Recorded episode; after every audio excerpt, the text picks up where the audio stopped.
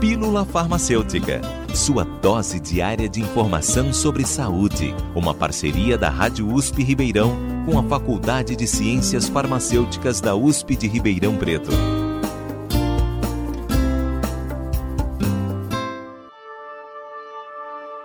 No começo do mês de junho deste ano, o presidente Jair Bolsonaro assinou o decreto que regulamenta a chamada logística reversa de medicamentos.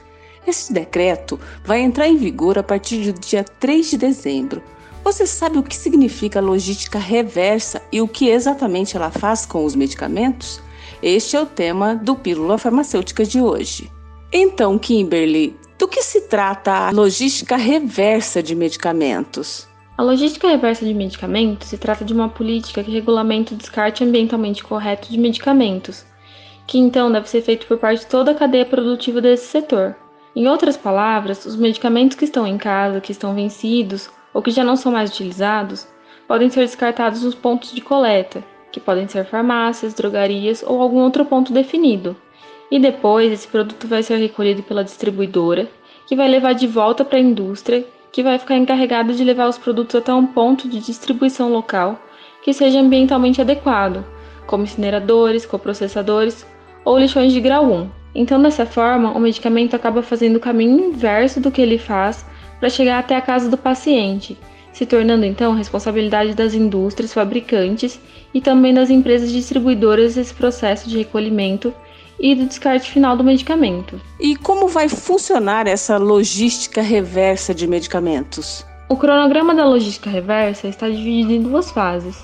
Na primeira, vai ser instalado um grupo de acompanhamento de performance que vai ficar responsável pela imagem total do processo, garantindo a comunicação para todos os envolvidos nesse setor e também vai assegurar que tenha pelo menos uma farmácia participante para cada 10 mil habitantes nas cidades que forem contempladas nessa primeira fase. A segunda fase vai ser o início das atividades de comunicação entre os líderes das entidades envolvidas nessa implementação. Vai ocorrer também a instalação dos pontos de coleta de medicamentos e a viabilização do transporte do mesmo em todas essas etapas. No começo, esse sistema deve ser implantado somente em cidades maiores, que têm uma população maior que 50 mil habitantes, para depois então atender as cidades menores. Esse sistema de logística reversa de medicamentos é muito importante para garantir a segurança e a saúde ambiental e da população também. Vários países possuem sistemas de coleta e destinação desses resíduos de medicamentos, como por exemplo na França, que tem um sistema conhecido como Cyclamed, que obriga a indústria a eliminar todo o resíduo de embalagens domésticas que põe no mercado. Em Portugal também, as empresas farmacêuticas pagam uma taxa ecológica por cada embalagem lançada no mercado e o lixo farmacêutico é incinerado. O descarte correto de medicamentos é muito importante, porque quando eles são descartados incorretamente, esses resíduos de medicamentos provocam a contaminação do solo e provocam também a contaminação das águas subterrâneas.